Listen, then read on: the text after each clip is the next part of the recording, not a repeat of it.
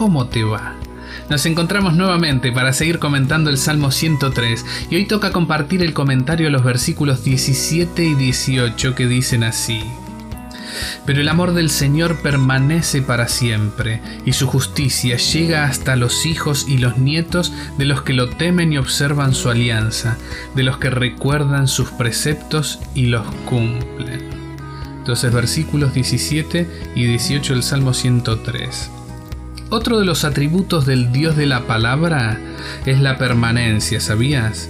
En la tradición de los salmos se destaca esta actitud del Dios Yahvé, lo que permanece es su palabra, dice el Salmo 19 y el Salmo 119.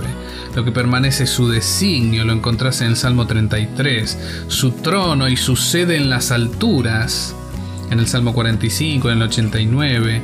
Lo que se destaca y permanece es su misericordia, Salmo 100 permanece su nombre, Salmo 102, 135, permanece su amor, Salmo 103, permanece su justicia, Salmo 111, su alabanza, su fidelidad en el Salmo 117, su verdad nuevamente en Salmo 119 y su dominio en el Salmo 145. Dios permanece en el amor, en la alianza que ha hecho con la humanidad Observar la alianza y cumplir sus preceptos, ¿sabes qué? Tiene que ver con hacer la voluntad de Jesús, que es la misma voluntad del Padre. Y esa voluntad se cumple en la exhortación que podemos leer en Mateo 25, donde Jesús explica que el servicio a los demás, sobre todo a los más débiles, es un servicio a Dios un cumplimiento de la alianza y los preceptos que tanto nombran los salmos, los proverbios y el libro del eclesiástico también. El Nuevo Testamento agrega aún más al significado de esta alianza.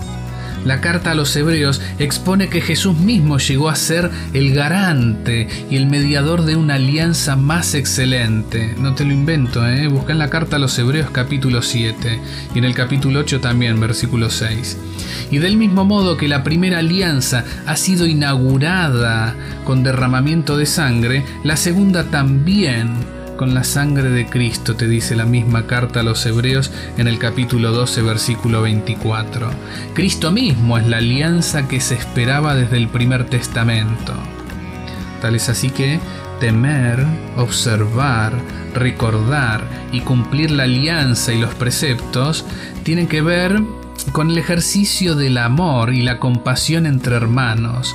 Por eso Jesús sintetizó la ley y los preceptos en un mandamiento del amor, pidiendo que nos amemos los unos a los otros como Él nos ha amado. Acordate el Evangelio de Juan capítulo 13, 34 todos están matriculados para poder experimentar ese amor de permanencia que Dios trae al mundo. Soy Mariano Mora y charlo con vos desde Acer Ya Producciones. Te esperamos en el próximo podcast sobre el Salmo 103.